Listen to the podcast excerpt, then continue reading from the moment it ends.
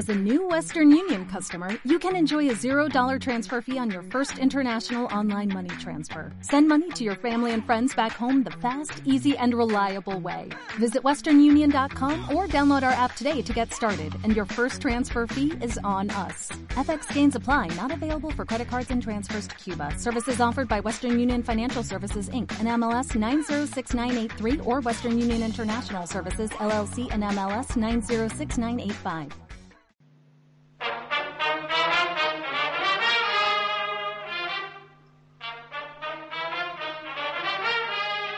Maego Banen, Eternios, estamos aquí hoy eh, para analizar el capítulo quinto de Los Anillos de Poder. Eh, notáis que soy yo, Yasumaro, estoy sustituyendo a eh, el director habitual y a su suplente, así que bueno, espero conducir el programa como se merece y a la altura de, la serie ¿no? que estamos comentando.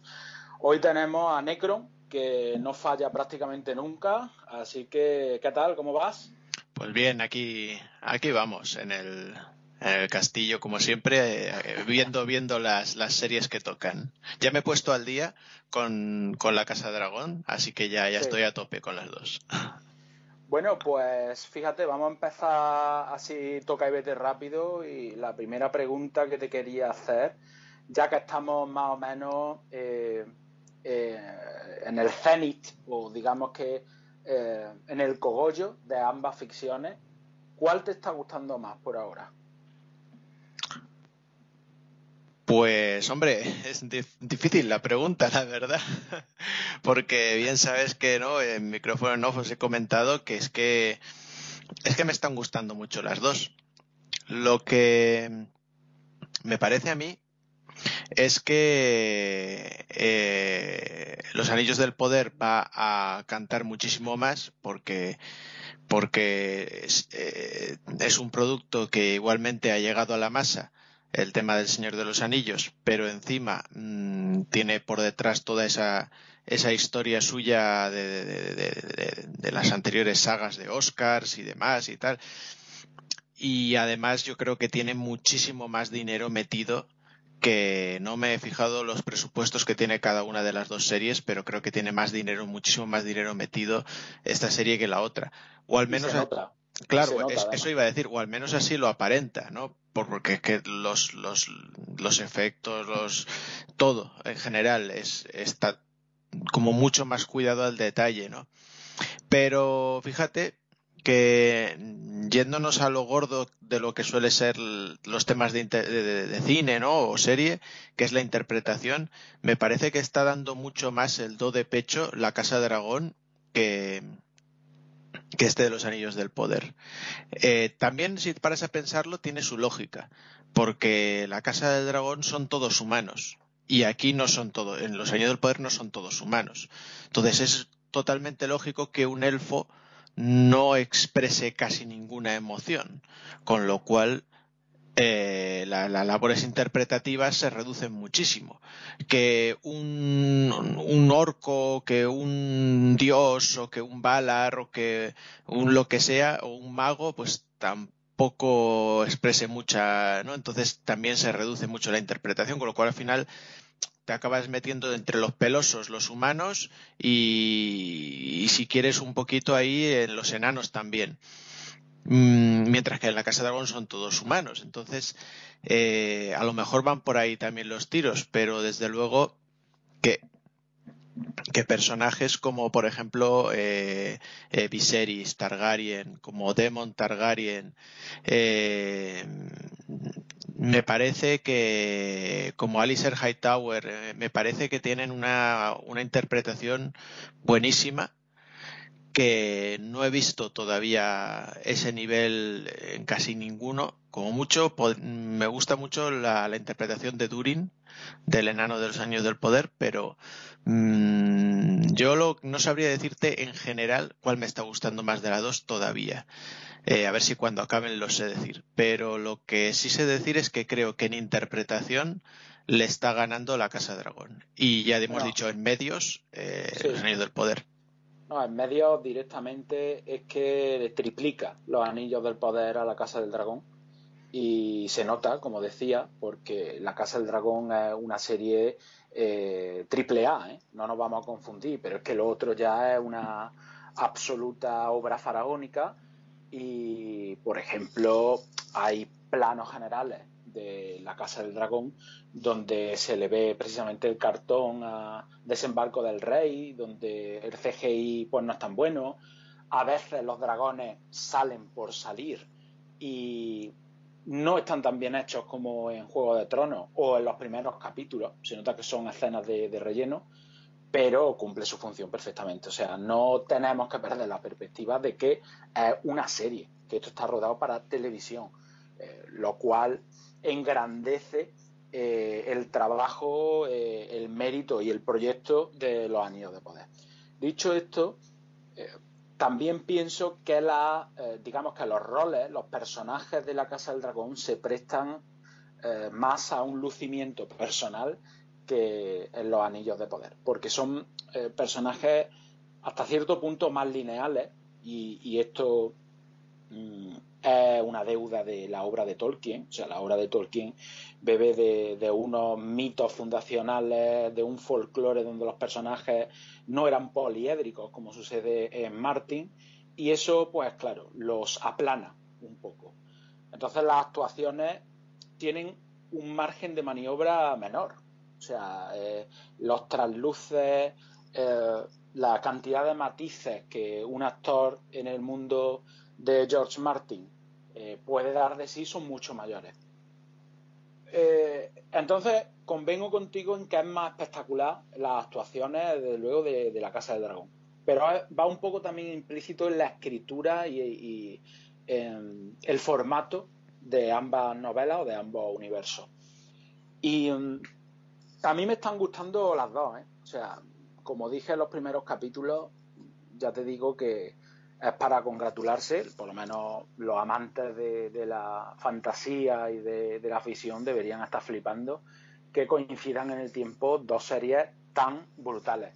Eh, eso sí, yo pienso que a pesar de mm, todo, digamos que el vaivén mediático, de todas las opiniones tóxicas, creo que los anillos de poder, con el paso del tiempo y la perspectiva, ya cuando pase un poquito el oleaje este, eh, va a erigirse en una serie de culto porque digamos que tiene todos los ingredientes para conseguirlo y sin embargo la Casa del Dragón va a recordarse como un sucedáneo más pequeño de Juego de Tronos que al final eh, el producto eh, es matriz y, por el que estamos viendo la Casa del Dragón eh, la Casa del Dragón explota los mismos tejemanejes de corte, los mismos plot twists, eh, los mismos giros de guion, eh, esas actuaciones prácticamente de, novela, ¿no? Ahora me enamoro del otro, ahora le parto la cabeza, este está conspirando. Claro, eso es muy llamativo para la audiencia, pero mm, es como Juego de Tronos, pero centrándose en unas pocas familias, es decir, en un espacio más acotado. Y claro, eso empequeñece un poco eh, el, producto si lo comparamos con Juego de. Entonces yo creo que ahora, para consumir rápido, eh, es más disfrutable la Casa del Dragón, pero pienso que con el paso de los años quizás, Los Anillos de Poder va a ser recordada como una serie que ha contribuido más al fantástico. Pero eso es una opinión personal y absolutamente sesgada porque ni sabemos el final de las dos series, eh, etcétera. Y mm, no sé qué opina al respecto. No, yo pienso que, eh, que también pasa una cosa. Eh, no ha habido otra serie del Señor de los Anillos. Ha habido una serie de películas, pero no ha habido otra serie. Entonces, en formato serie, ya solo por eso va a ser muchísimo más recordada, porque en el otro, ya has dicho tú, claro, es, un, es como una segunda parte, como un subproducto, ¿no? Es una segunda serie de este Juego de Tronos. Eh, y, y es muy posible que pase esto. Lo que yo sí que estoy totalmente de acuerdo es que con el paso de los años se va a revalorizar muchísimo los Anillos del Poder, más todavía de lo que está ahora pero, pero no lo tendría todas conmigo de que en el futuro se vaya a olvidar la Casa del Dragón. Porque teniendo en cuenta el declive de, de Juego de Tronos en sus últimas temporadas, Eh, y la falta de calidad en los últimos capítulos y algunas de estas cosas eh, puede ayudar a que sí, sí, la Casa del Dragón se mantiene en el mismo nivel hasta el final o incluso lo aumenta, eh, podría acabar siendo algo como, como que la gente dijera, mira, sí, si quieres mirarte Juego de Tronos para que veas de qué va un poquito esto de los Targaryen, pero, pero esta, la, la crema es esta otra cosa, ¿no? Eh, o que inclusive pasara a ser, pasara un poco al olvido, como, como has dicho tú, pero que con el tiempo se acabará tratando como una rareza, ¿no? Como, como hay gente por ahí que dice que el Quijote de Avellaneda es mejor que el Quijote de Cervantes, ¿no? Entonces, eh, no sé, por eso digo, no, no, no sabría decirte a ciencia cierta qué pasará con la Casa del Dragón de aquí a unos años, pero desde luego que sí que estoy contigo en que los años del poder se va a revalorizar muchísimo. Dicho esto, eh, eh, el director de, hoy eh, disfrutó muchísimo con los episodios finales de Juego de Tronos, que yo sé que también creado mucha discordia, pero me molaron, a pesar de, ser apresurados y, no sé, ofrecer algunos desenlaces incómodos para mucha gente, porque desarrollamos mucha implicación emocional con, esos personajes. A mí me gustó, a mí me gustó a pesar de todo. Pues si quieres, Necron, empezamos a hacer un repasito por el capítulo, eh, por el quinto capítulo, que ya digo me ha gustado más que el anterior, directamente. Quizá a, la altura del segundo y el tercero. Eh, y, bueno, vamos a seguir un poco la estructura de los anteriores programas y vamos a analizar por arcos narrativos, ¿vale? Eh, por espacios y, por arcos. Hacemos un pequeño resumen de cómo van las cosas y después me dices qué es lo que te ha llamado la atención, qué te está pareciendo, etcétera, etcétera. ¿Te parece? Muy bien. Bueno, pues vamos a empezar con el arco de Nori y los pelosos, que es el que abre el capítulo y que aporta también una canción y un viaje con una fotografía extraordinaria eh, sigue, sigue, sirve muy bien para introducirte al capítulo y ya te digo yo, que huele a Tierra Media por todos lados. Bueno, aquí básicamente la familia de Nori mm, se ha quedado retrasada respecto al resto de, pelosos. Ya sabemos que los dejaron eh, en último lugar.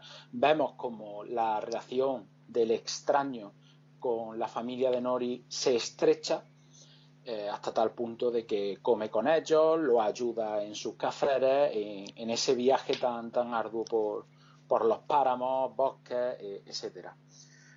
Eh, entonces llega un momento en que los pelosos deben atravesar un bosque que debería estar florido, todavía debería estar lleno de flores y sin embargo está seco. Y allí lo atacan unos lobos parece que los lobos van a putear a esta compañía de, pelosos, pero eh, el extraño desata su poder eh, y de un golpe en el suelo pues espanta a, los lobos y se convierte en una suerte de héroe. A pesar de que eh, esa liberación de poder le genera un, dolor y como una especie de plaga en el brazo que tiene que contrarrestar pues, con una serie de ensalmos, eh, etcétera. Bueno, pues ese es el arco de, Nori y del extraño. Eh, ¿Qué te ha parecido? ¿Te dan pereza? Eh, ¿No sirven para nada? ¿O, qué? Que el principal caballo de batalla en redes sociales es que los pelosos no aportan una mierda y que rompen la dinámica de la serie. Sí, a ver, no, lo de que rompe la dinámica no lo creo. que no aportan nada pues, eh, hombre, eh, sí, es un poco. Mm, a ver, es un poco si te quieres poner eh, como, como pasaba con Gollum, ¿no? o como con, no sé. sí, es cierto que es un poco la historia de Indiana Jones, ¿no? todo esto podría llegar al mismo mm, fruto sin, pues quizás sí, ¿no? Pero aún así, bueno, yo creo que sí que tienen un papel, igual que lo tuvieron los, los medianos en El Señor de los Anillos. o que incluso lo tuvo Gollum. Eh, y, en concreto este, este, esta narración que nos presenta en este capítulo, a mí me ha gustado muchísimo. Pero ya no tanto por lo que nos presentan, que precisamente lo que tienen en los arcos narrativos de los pelosos es que efectivamente lo que nos presentan me interesa un pedo, porque, porque no interesa nada y no, no, no, no aporta nada. Pero lo, lo que me encanta y es la forma en que te lo cuentan, que siempre es mm, preciosista más no poder, pues desde que cae el extraño ahí en la bola de fuego, cuando el extraño coge las luciérnagas y etc., cuando los pelosos miran a las estrellas y leen los libros estos, cuando salen de debajo, incluso cuando aparecen estos dos seres eh, con esas cornamentas a la espalda que también aparece en el arco de los pelosos. Inclusive ya llega a este capítulo que ya es la maravilla eh, con ese con ese recorrido, con la canción, con esa fotografía que has mencionado. Entonces, el arco de los pelosos, sin lugar a duda, me parece el, con, el permiso de los elfos y de los enanos, el más preciosista. Eh, pero hay eh, simplemente lo el único pero que tengo que ponerle, que es un pero particular mío, personal, intransferible, casi podría decir, es que entiendo que las canciones en el mundo de Señor de los Anillos, en el mundo de Tolkien y de todos estos mundos, juegan un papel fundamental. Eh, y eso también lo veíamos en la saga del Hobbit con las canciones de los enanos, eh, etcétera, ¿no? Incluso, bueno, en El Señor de los Anillos, cuando, cuando le, le, le, cantan eh, a, Denethor esa, esa canción, ¿no? Cuando Denethor pide que le canten esa, esa canción. pero a mí mm, mm, me provoca muchísima más eh, epicidad y dentro de lo épico también todo lo que engloba eh, el, más poder en la fotografía, en, el camino, en el viaje y todo, si se usara una banda sinfónica orquestal sin, sin canción y sin letra ni sin nada. Porque yo todavía recuerdo las partes del Señor de los Anillos cuando pues cuando iban por ejemplo al pony pisador o cuando huían por el puente de Brandivino las la banda sonora que tenía eh, orquestal y por supuesto en relación con con esta migración de los pelosos, lo que no podía deparar venirme a la mente es, eh, para mí, el, el, el plano así, la, la, narración de un viaje eh, en este sentido de películas eh, o de series fantásticas mm, eh, de, este, de, este, de este estilo, que para mí es el mejor de todos los tiempos, que no es ninguno del Señor de los Anillos, sino que es el de Willow, cuando, cuando los Pecs van saliendo del poblado caminando y le meten esa, esa, esa música, según van cruzando los troncos y que son imágenes sacadas, eh, calcadas de, la película de animación del Señor de los Anillos, muchas de ellas. Eh, y, y a mí, pues eso me sobrecoge. Ahora ya, una canción, pues me quedo y digo, mm, pues sí, muy bonito. Pero fíjate, ahora hablándolo contigo, más que con cualquier otra persona, eh, te puedo decir. Exactamente me pasa lo mismo con la princesa Mononoke.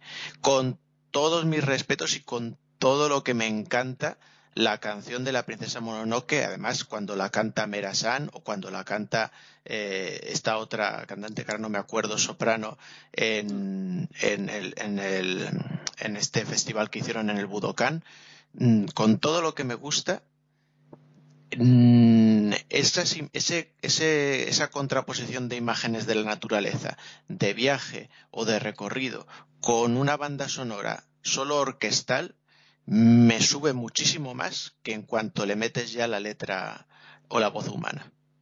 Es solo una opinión personal, ya digo. Yo veo, yo veo ahí una, una diferencia, y es que tanto en Willow como en La Princesa Mononoke, ese viaje, ese tránsito, sí se embadurna de un tono épico, desde luego, pero aquí, más que epicidad, creo que le han querido dar humanidad y amistad al asunto, porque es como si se estuvieran estrechando los lazos entre la familia de Nori y el extraño y han querido tocar la, fibra sensible. O sea, más que ponernos a tono, en plan, hostia, me voy a enfrentar a mi destino, etcétera, creo que, han querido expresar que cada vez son más amigos y que este hombre es muy entrañable, porque es que la verdad el actor, eh, Daniel Wayman, tiene una mirada y, una expresión facial extraordinaria. Entonces, yo creo que van por ahí los tiros, pero mm, igualmente te digo, es una, es una impresión personal. No obstante, mm, para mí eh, el arco de, los pelosos y del extraño eh, representa en los anillos del poder como las habitaciones de guardado en el Resident Evil, ¿sabes? Es como una especie de, lugar para estar tranquilo, para eh, disfrutar, tío, del entorno, de la música, de los diseños de los pelosos que son espectaculares. O sea, son una maravilla cada, cada peloso. Eh, eh, el diseño que hay detrás de sí, tío, y esa imbricación que tienen con lo natural me parece una maravilla, aunque hoy se han introducido acción. Eh, el capítulo de hoy se ha introducido acción. Y, debo decir una cosa, eh, eh, esta muchacha, Marquela Cadena, que es Nori Brandipie, esa tía tiene ángel en la cara. O sea, en la escena, cuando está dirigiéndose al extraño y le dice que es bueno, que él no va a hacer el mal a pesar de que matase a las luciérnagas, etc. Tío, tiene una mirada tan dulce, tío, y tan real que de verdad me, emociona la, muchacha, tío. La veo súper linda, súper auténtica. No sé, o sea, creo que el ejercicio de casting aquí, bueno, se lo han pasado absolutamente. Y, la comparo con, otras actrices del cast y, joder, es que es una, una joyita. Igual que todos, ¿eh? igual que todos los pelosos, igual que todo el extraño. Por eso me flipa. Ah, y, un aspecto que no podemos soslayar es que una especie de acólitos de Sauron están rastreando al extraño a partir del cráter que dejó. Entonces, eh, eso es la primera vez que, aparece en, la serie y supuestamente estos hechiceros, estos sacerdotes del culto a Sauron, pues persiguen al extraño. No se sabe exactamente con qué intenciones. Eh, una de las intenciones claras es que pensemos todavía que puede ser Sauron, lo cual me parece eh, ridículo, pero el hecho es ese. También, si, pensamos que es Gandalf, bueno, Gandalf es el enemigo por antonomasia de, de Sauron. O sea, Gandalf fue enviado a la Tierra Media en gran medida para eh, luchar contra el Señor Oscuro. ¿no? Entonces, bueno, pues tampoco iría tan en contra del canon como, como parece.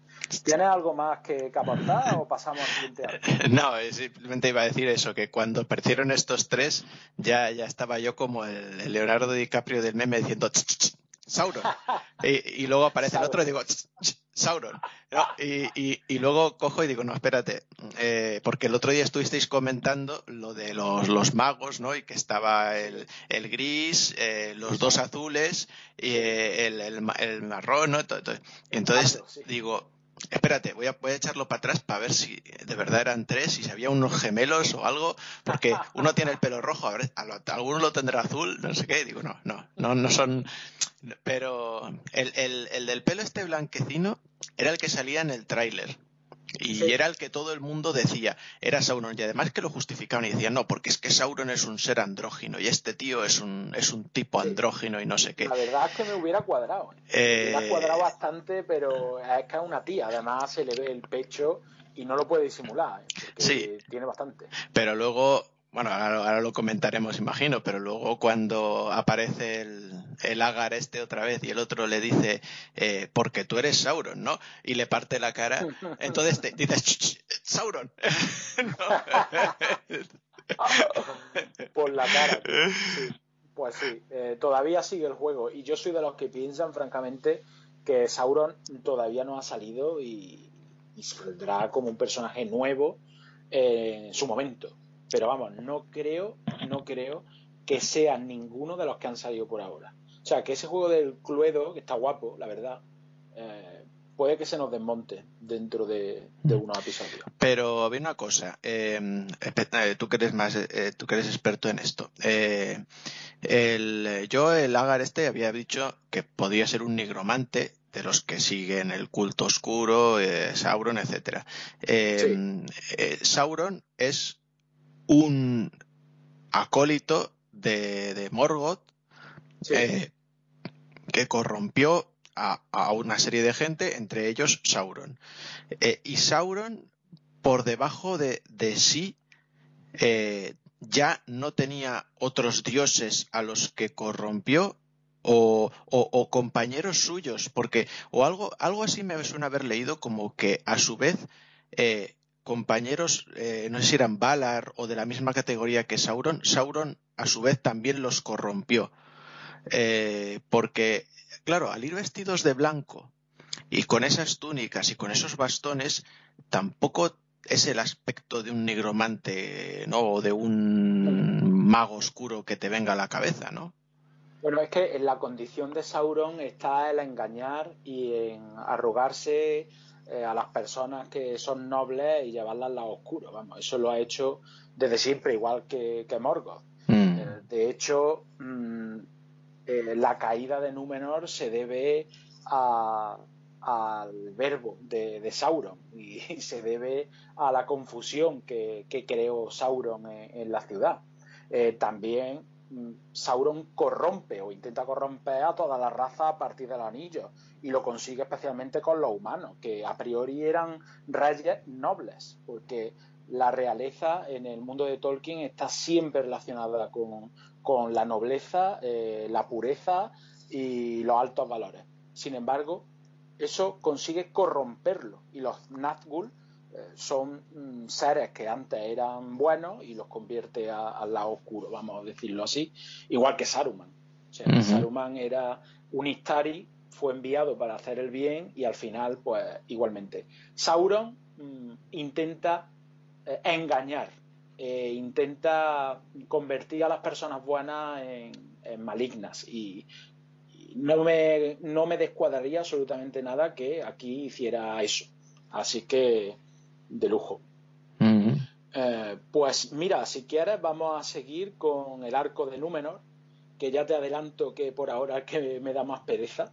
O sea, a pesar de eh, la lustrosidad de los escenarios, del diseño de los edificios, de la iluminación, que es una pasada, eh, por ahora es a mí el que más se me está atragantando y creo que puede ser por, por Galadriel, pero vamos, vamos eh, por partes. bueno, se está organizando la partida para ir a las tierras del sur. Ya sabemos que en el anterior capítulo eh, la, reina Miriel decidió ayudar a los hombres y claro, esto ha creado discrepancias en el seno del Senado y de la propia ciudad, porque hay partidarios de, los que quieren ayudar al hombre y también hay partidarios de los que no quieren doblegarse al dictado de una elfa, que es secular eh, enemiga de, los numeroreanos. Bueno, pues entre, entre todo esto, pues Isildur no puede ir a luchar porque el padre no le deja. Eh, Parazón le explica a su hijo Kemen que hay muchísimos intereses más allá del honor eh, en esta guerra. O sea, quieren prácticamente crear un, feudo en la Tierra Media eh, y así pues enriquecerse con todos los recursos que, le puedan ofrecer. Y, bueno, Miriel le confiesa a, su padre que finalmente va a luchar eh, con los hombres y que sus sueños se van a hacer realidad, los elfos y los humanos se, vuelven a unir, pero el padre le viene a contestar que eh, todo lo que encuentre en la Tierra Media va a ser malo o oscuro. Entonces, por ahí van los tiros, distintos intereses, pero el final del episodio es básicamente ya eh, la hueste de, soldados armados y listos para partir a la Tierra Media. Solo tres barcos de los cuatro que a priori se iban a armar. Eh, y, nada, pues mm, la verdad es que digo que me da pereza, pero este capítulo no ha estado tan mal eh, en el arco de, de Númenor. Y vuelvo a decir, las armaduras son espectaculares, tío. Espectaculares. Recuerdan un poco a la armadura de, Rohan y a algunos diseños de, de Lee eh, de, de Legolas en Minas Tirith. Están muy chulas. Eh, bueno, no sé qué, te ha parecido. Eh, ¿Coincides conmigo? ¿Se te hace bola eh, Númenor o qué? coincido contigo totalmente, tanto en, pues eso, en el preciosismo de todos los detalles, de esas esculturas gigantes en, los puertos, de los esos, barcos que parecen élficos, parecen casi futuristas. esas armaduras, Mm, el palacio cada vez que sale, la, reina con sus ropajes, con sus coronas, es que es todo preciosista. Entonces, es un arco para mí el de Númenor desde el momento en el que salió, del capítulo 3, eh, para deleitarse con los ojos, pero apagar la mente. Porque todo lo que sale allí es que no voy a decir que es intrascendente, sino que me parece un poco pueril. Eh, partiendo de Galadriel, que ya hemos dicho que para tener 3.000 años o los que tenga, parece que tenga 18 contados, eh, al resto de personajes, el rey del sur, que también es un, es un penas ahí llorando, ah, me da ansiedad volver al sur. Eh, pues, pues, ¿sabes? Es que, no sé, ¿sabes? En, en, Númenor, eh, la, la, reina, que al final echa un poco de cojones, pero en, Númenor casi todos son el, el, el, perrito este Shiba Inu ahí llorando. Eh, el perrito chico, tío. El eh, Isildur, lo mismo. No, no quiero, ahora sí quiero, no, no me dejan. Papa, ayúdame, papa. Venga, es como, joder, macho, que, que, que, debo, Decir, debo decir que el actor de, de Isildur cada vez me está entrando un poquito más, ¿eh? Que cuando lo vi por primera vez, dijo, tío, pero el chavalín este, ¿qué me va a contar? Y sin embargo, últimamente me está entrando más a nivel físico, tío. Se llama Max Baldry y, quizás eh, sea un buen punto de partida después de todo. Eh, o sea, que nosotros vemos el producto acabado de un super rey de los hombres que le planta cara a Sauron, pero todos tienen su comienzo y aquí lo vemos pues como un chavalín que pues, tiene sus problemas, tiene sus conflictos, etcétera. Así que ni tan mal Max Baldry, pero por ejemplo, el, muchacho este, el rey del sur, Charlie Vickers, Halbrand, ¿no te parece que quieren hacer como una especie de Aragorn de Garrafón? totalmente. totalmente de Garrafón. Un garraf sí, un, sí, sí. tío, pero, pero es que me la sopla, tío. sí, sí me da igual que vaya, que no vaya, me da exactamente igual, tío, este hombre. A mí de Númenor los únicos dos personajes que me atraen, eh, uno ya lo dije, que era la reina, eh, y otro es este comendador, que ahora no recuerdo el nombre, este de, las barbas y los pelos, que le intenta ¿no? Eh, ah, adoctrinar al hijo. sí, que es como el, cónsul. Sí. Pues a mí esos son los dos, dos únicos personajes que, que me salvan un poquito la, la trama como, como, personajes con potencia, ¿no? Pero bueno, eh, yo creo que es que ya no lo, hemos dicho todo porque no hay, no hay, no hay, no hay más que sonsacar ni hay más que decir. Eh, es un las tramas de Númenor, eh, si, si, la gente se queja de que las tramas de los pelosos no aportan nada, oye, no, no aportan nada, no, aportan muy poco, pero, pero ese muy poco es lineal. Pero las tramas de Númenor, en realidad, cuando acaban, siempre han vuelto al punto inicial. Eh, eh, aparece Númenor, oh, fantástico, y una elfa, estupendo. Eh, no, es que no nos llevamos bien con los elfos, y los elfos no se llevan bien con los numenorianos, así que nada. Pues nada, volvemos al punto de inicio. El siguiente capítulo de Númenor. Oh, sí, no sé qué. Y, al final, mm, venga, no, que sí, que te ayudo, que no, venga, que sí. Eh, y al siguiente ya no te ayudo, vamos a consultarlo. Eh, eh, venga, nos vamos. No, explotan los barcos. No, venga, ahora sí nos vamos. la saga de Númenor dices, La saga de los pesos no aporta nada. Bueno, lo poco que aporta ahí queda y no lo mueve ni Dios. Pero es que la saga de Númenor es que todo lo que aporta lo deshace en el momento. Entonces, coincido que es una saga que da pereza. Eh, pero si apagamos el cerebro y lo miramos solo con los ojos, pues es, es muy disfrutable. Tú fíjate que al final va a acabar todo con los números reanos, reventando a los orcos en ese asedio que nos espera en las tierras del sur, que es lo mismo que hace Gandalf con los jinetes de Rohan eh, en ese viaje del que no se ve absolutamente nada. O sea, podían haber hecho lo mismo aquí, no enseñar nada, que aparezcan ya directamente los números reanos, se hubieran ahorrado 80 millones de euros y haber puesto algún flashback. Pero bueno, eso es un poco una maldad que, he soltado por aquí. ¿Qué te ha parecido eh, Galadriel en este capítulo, en la escenita esta que se marca meándose encima de los soldados de, de Númenor? Una mierda. O sea, ¿qué te voy a decir? O sea, es que no. Es que, vamos a ver. Eh, si yo ya, que no he leído nada, eh, tenía una, una concepción como eh, la, la, Galadriel que vemos en El Señor de los Anillos, ¿no? Cuando se pone ahí y dice, y eh, en lugar de mí entronarás a una reina, no, no oscura pero bella, y todos se arrodillarán ante mí. Dices, me cago en Dios, que, que esta tía es una tocha. Eh, y, y, ves a, y ves a esta y dices tal. Pero encima luego, los que sabéis que sois vosotros en el anterior, anterior píldora de aquí de, de Eternia, empezasteis a decir que, que, en este momento y que en esta edad eh, Elrond o Galarien o cualquiera de estos elfos son súper tochos y se follan a cualquiera. Yo digo, no sé a cuento de qué viene la escenita esa del combate que a mí lo que me recordó es a cuando el caballero este está adiestrando a Arya en Juego de Tronos con la danza del agua. Y, es como, mm, sí, o sea, sí, mm, papeleitas así, pim pam pum, está muy bien, pero ¿qué mierda es esto? No, o sea, yo ahí lo, que a, mí ahí lo que lo que esperaría si dijera, eh, ¿quieres enfrentarte a ellos? El que la toque teniente. Pues que cogiera y yo qué sé, y lanzara ahí un hechizo élfico, no, no sé qué, no sé cuántos, y que se levantaran las piedras, a otro le derrumbara una ráfaga de viento, a otro le cayera un rayo, y, que sin, yo qué sé, centellas y, de todo.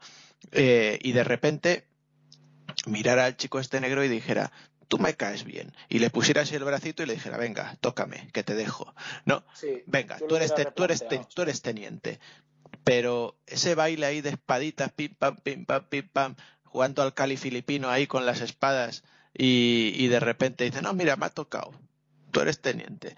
Eh, parece una mierda, pero, pero gorda.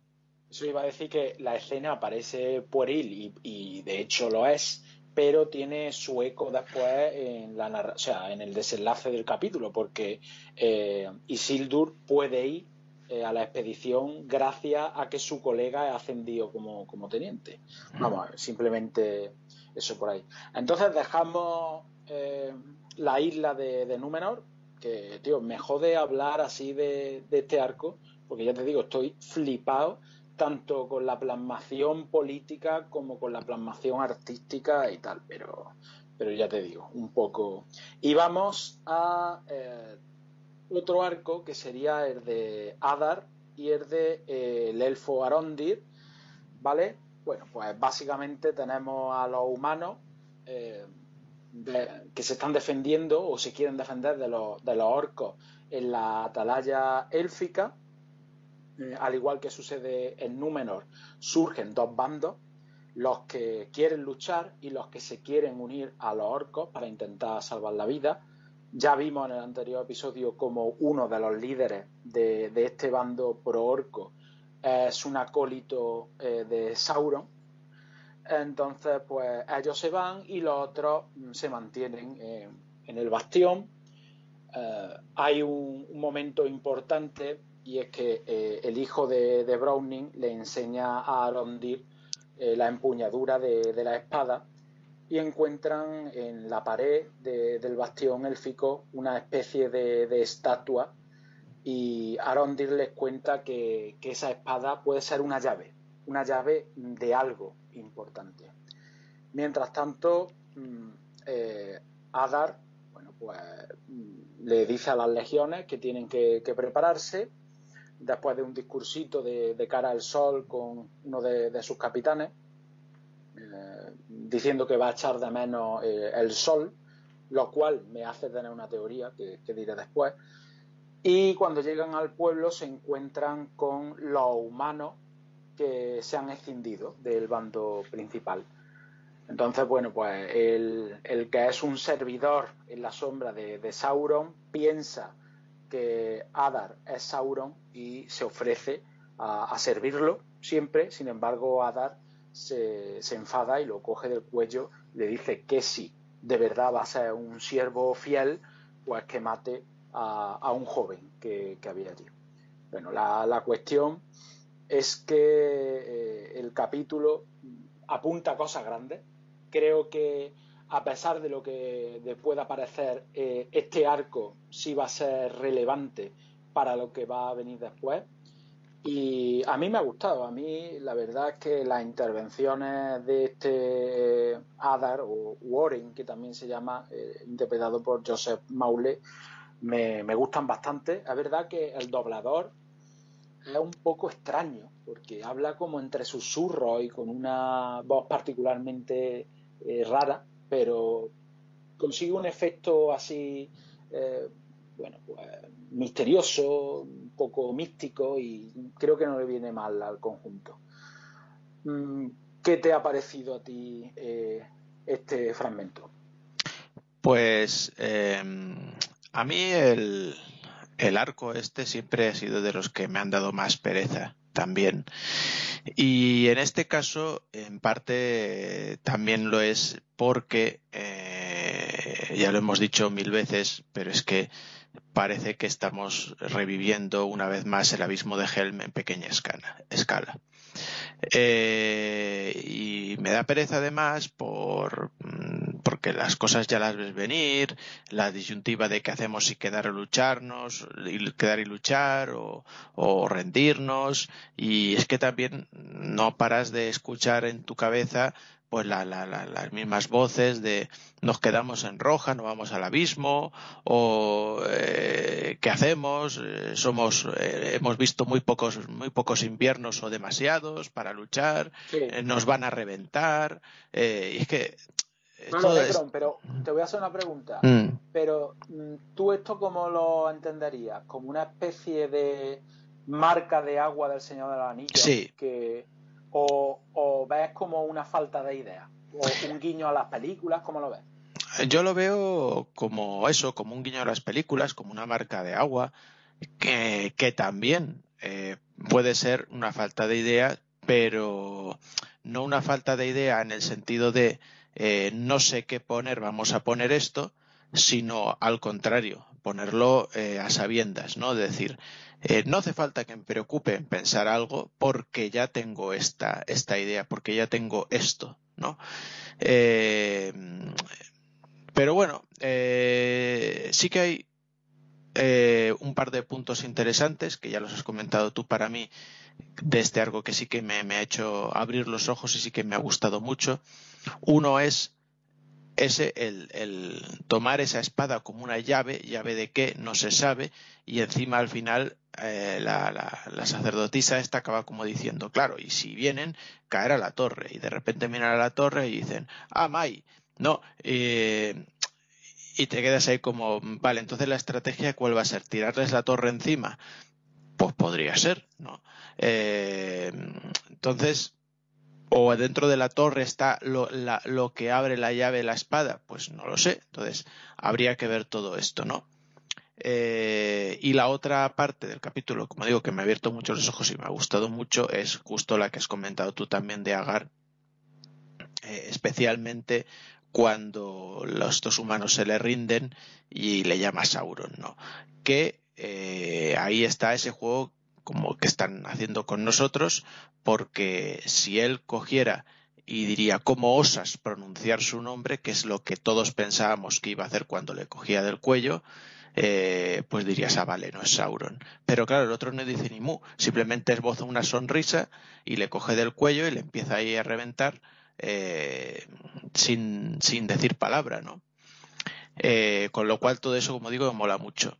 Y la teoría esta que tienes tú de lo del sol, eh, yo ahí pensé precisamente en ti, en cuanto en el anterior capítulo habías dicho que tú creías que este personaje se estaba mutando en otra cosa. Y entonces cuando dijo eso, yo digo, pues mira, va a ser verdad esto que dijo Yasumaro y este va a estar mutando en un, en un o en un mega orco y por eso ya no va a haber más el sol. Sí, esa es una de las teorías, pero es que el tema de la espada mm, y el rollo llave también me ha hecho lucubrar otras. Y es que eh, no sé si te diste cuenta del relieve de la pared, que era como una especie de casco de Sauron gigante, y abajo como una especie de ser humanoide siendo atravesado por, una espada. A mí me parece que si tú sacrificas a alguien en concreto con esa espada, eh, se va a crear Mordor.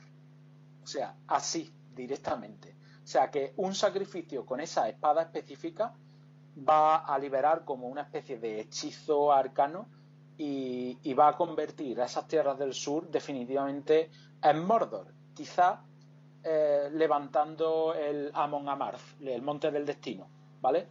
Y las cenizas que surjan del Monte del Destino van a tapar el sol. Entonces esa va a ser la, tierra de los orcos. O sea que puede ser que al final de esta temporada veamos el origen de, Mordor. Mm. Y no estaría ni tan mal, ¿eh? Lo que no sé yo es si verdaderamente se va a requerir de un sacrificio de alguien eh, yo rápidamente he pensado que a lo mejor el sacrificado es precisamente Adar. Y es como un elegido para sacrificarse y que surja la tierra de su señor, Sauron. O, o no, o trascender de otra forma y mediante ese sacrificio llegar a ser Sauron de verdad. Eh, pero creo que van por ahí los tiros. Eh, porque además en, los teasers vi algunas escenas así anaranjadas y, tal, eh, como, como un filtro naranja, como si un volcán estuviera erupcionando.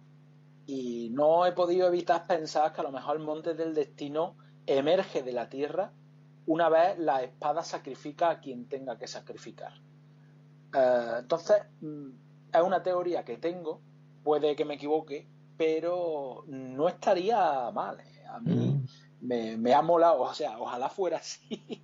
Eh, no, sé qué piensas tú. No, yo lo que he pensado con lo del tema de la espada era eh, más bien que si cuando tú la empuñas así con un poquito fuerte, eh, te haces una herida o ella te chupa esa sangre y con esas góticas de sangre ya crece un poco, pues al matar a una persona y chupar toda la sangre que tiene una, persona, o sea, vampirizar a esa persona, esa va a crecer mucho más. Imagínate lo que pasara si ahora el Hadar este cogiera y, cogiera una especie de embatidora gigante, de mini pimer gigante, y metiera a todos los humanos esos del sur, más a todos los orcos, eh, y luego metiera la espada pues es que mm, sale, vamos, una espada que atraviesa el mundo en dos, ¿no?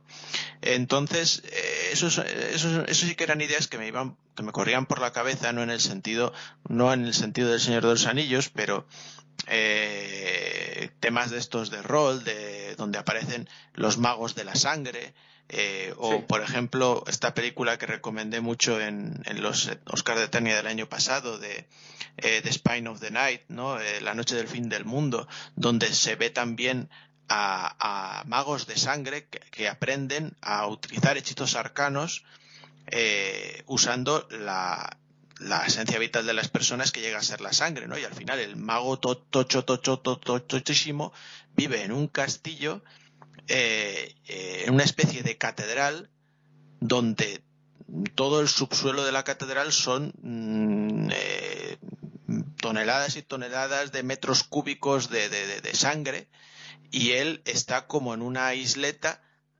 conectado por un montón de tubos que le llegan al cuerpo con lo cual con todas esas toneladas de sangre que además se va eh, se va todos los días van sacrificando a alguien más para meter más sangre nueva ahí y que se licúe y que no se coagule y demás pues con eso todo eso puede controlar medio mundo no eh, entonces mm, eso sí, esa idea sí que se me ha pasado por la cabeza, ¿no? El hecho de que... Puede ser también, sí. Eh, pero vamos, como no es nada sacado de, Tolkien, pues eh, a lo mejor tiene mucho más sentido lo que, lo que dices tú.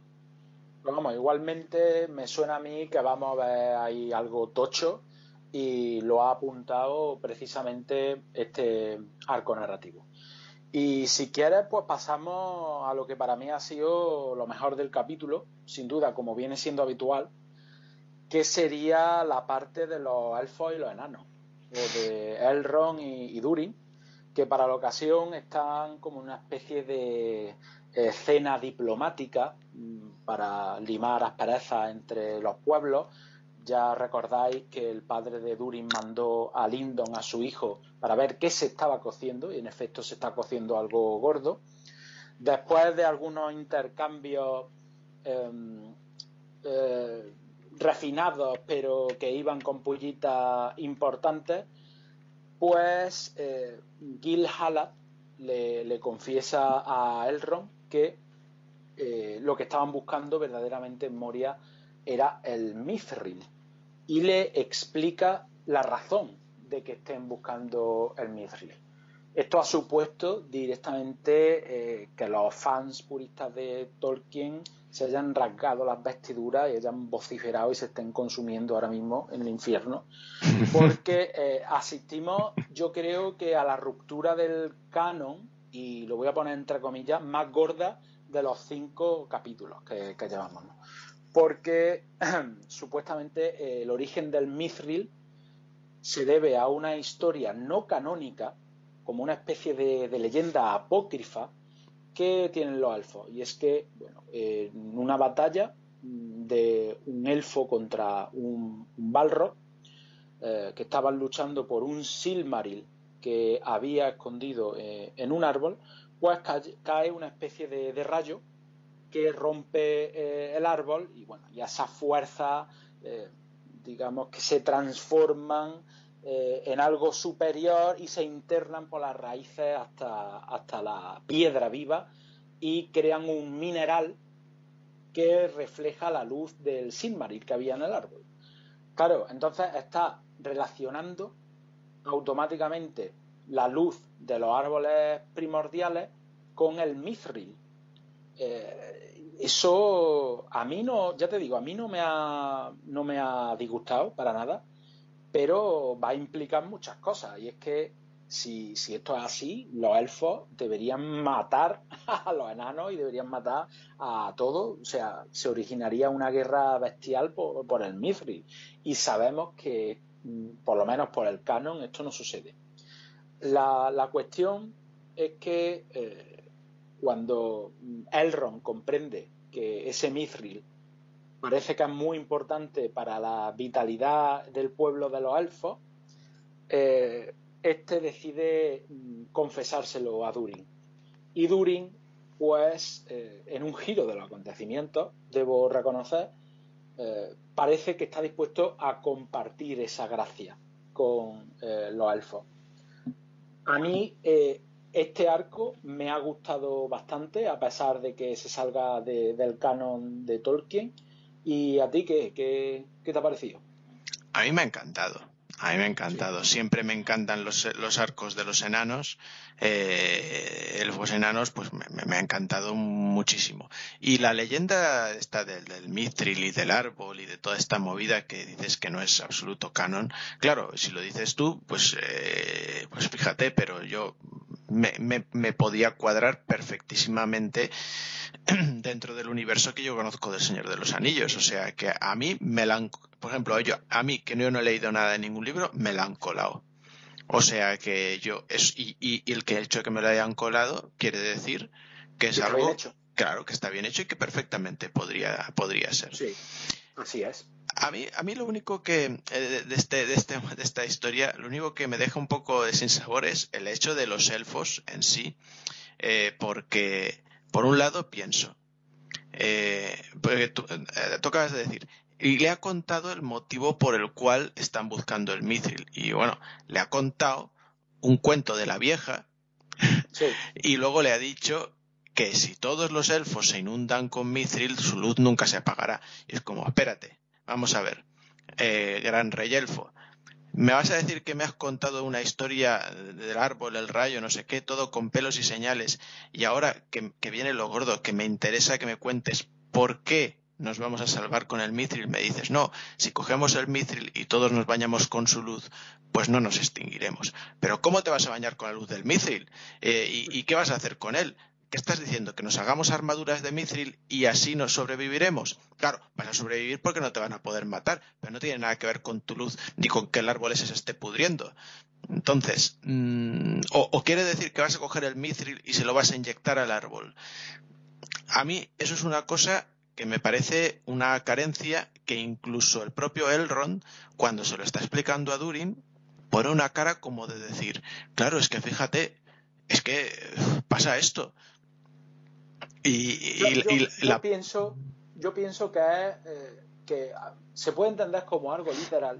Mm. Eh, a ver, como que los elfos necesitan imbuirse en la luz de los Silmarils porque era su luz y la creó uno de los suyos para seguir siendo los topes de gama de la Tierra Media, pero que también se puede entender como algo más alegórico.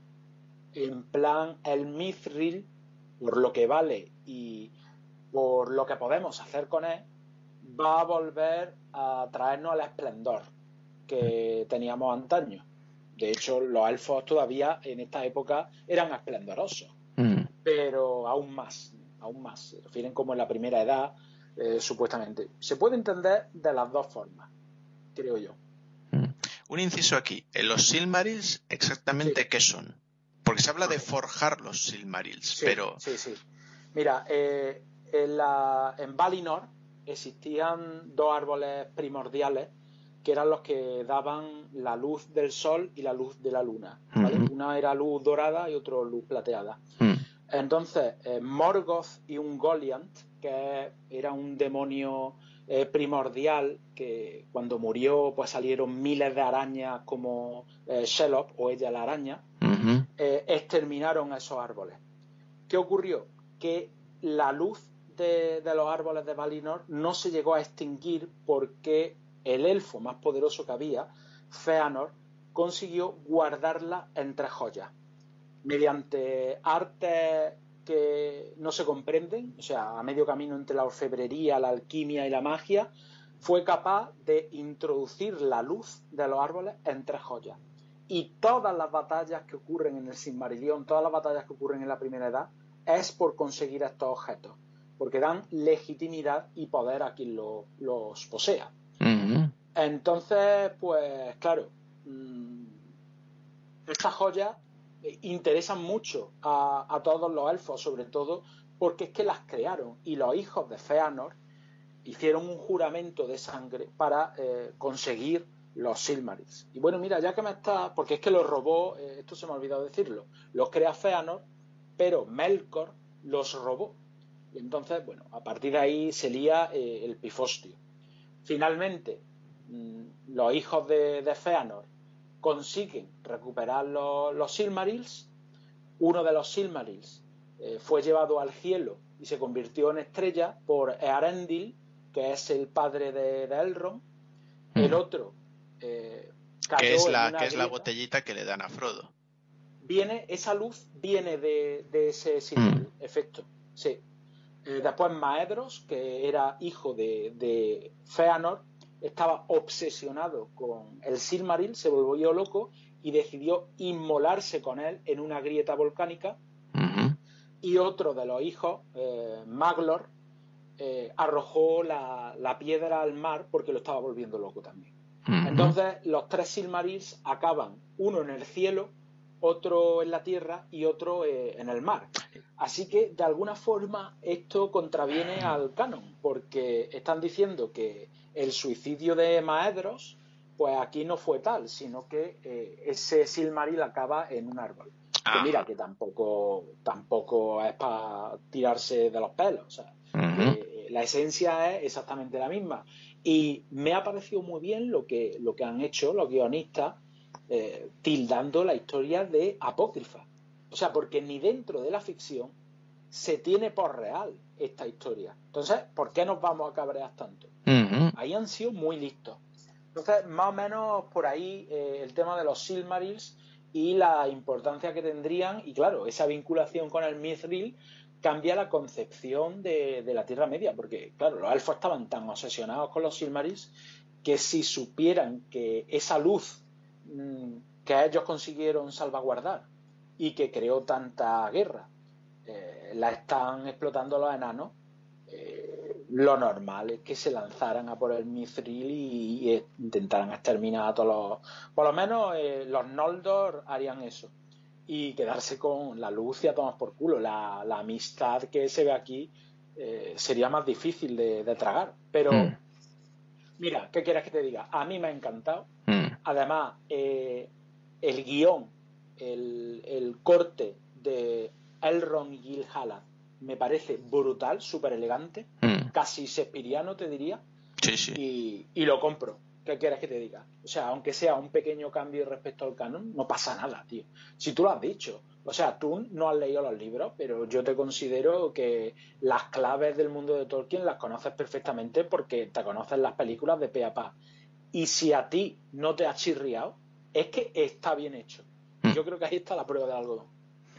Pues sí, sí, no, y, y, la, el, corte que hablabas, por supuesto, pero también eh, me ha encantado ese, ese saber estar de Durin que consigue engañar al, al, alto rey con el asunto de la mesa esa.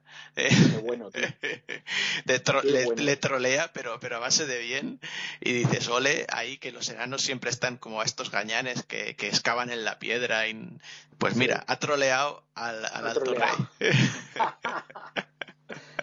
Tío, que, sale muy bien, eh. o sea, del entuerto el Gilhala sale bien, ¿eh?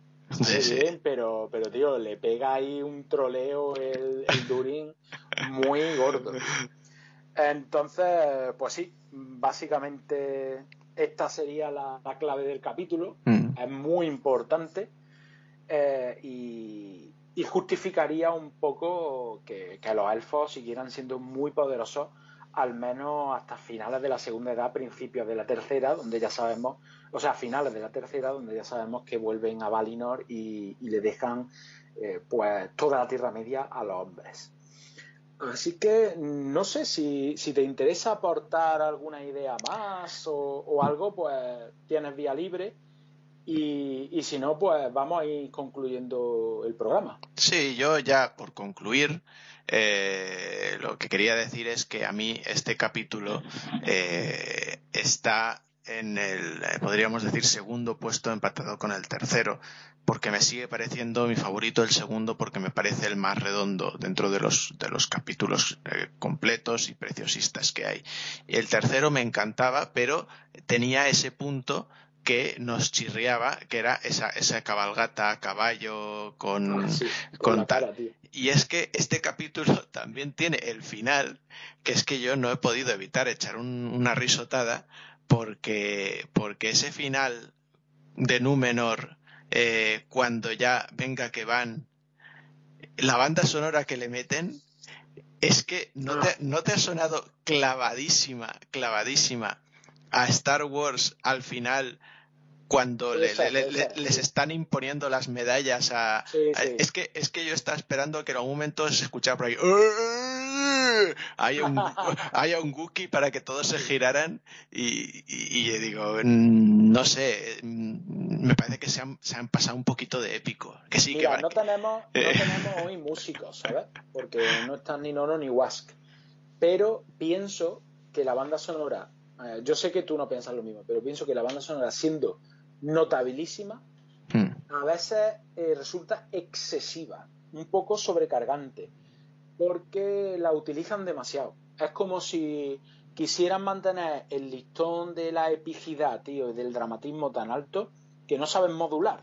Entonces, yo creo que a veces deberían controlarse un poco e incluso dejar algunas escenas mudas, o sea, sin acompañamiento melódico, eh, y que solo el diálogo soporte la escena. Pero creo que pecan un poco de ser grandilocuentes. Eh, es verdad que estamos en un mundo grandilocuente, de por sí. Entonces tampoco sería para criticarlo mucho.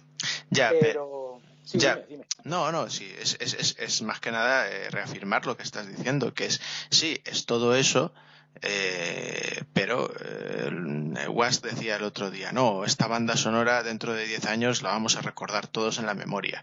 Pues eh, aparte de que el hecho de que yo creo que es, muy, que es eh, no, no, mala, pero inferior a la del Señor de los Anillos, eh, el hecho de que estén constantemente eh, cambiando de, matrices, el hecho de que la quieran, como, como has dicho tú ahora mismo, eh, exaltar tanto por encima de, de, lo otra, cosas que llegan a, a tapar eh, algunas, algunas escenas.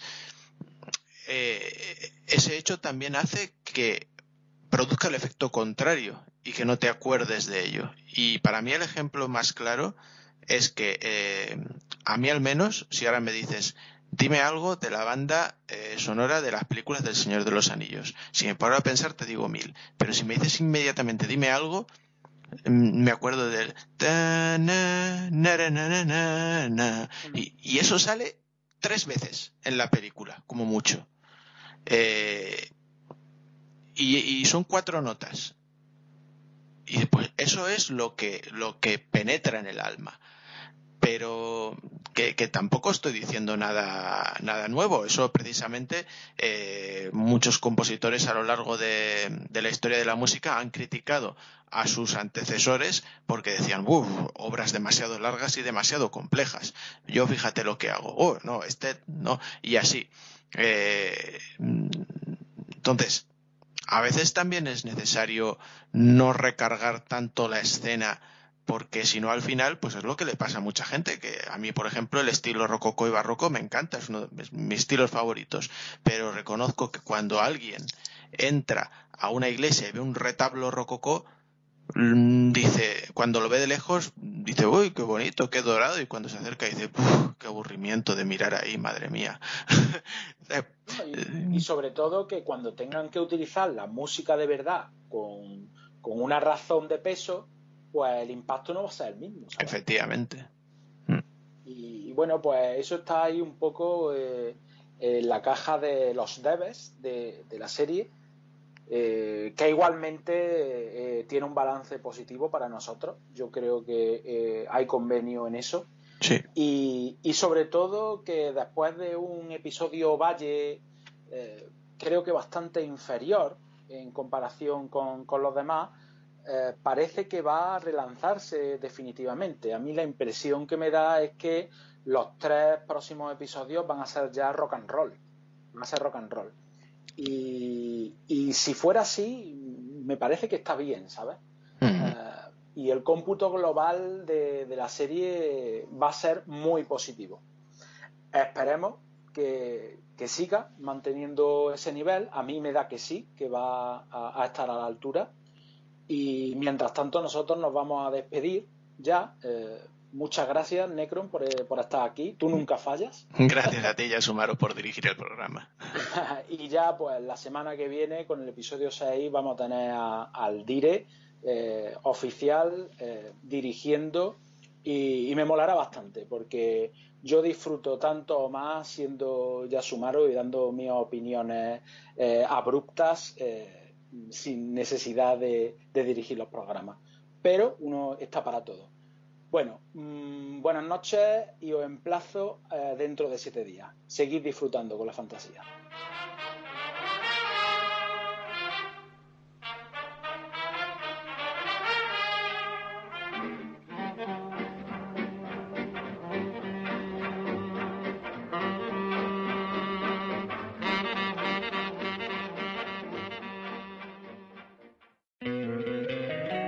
Encantaría tener 100 dólares extra en tu bolsillo?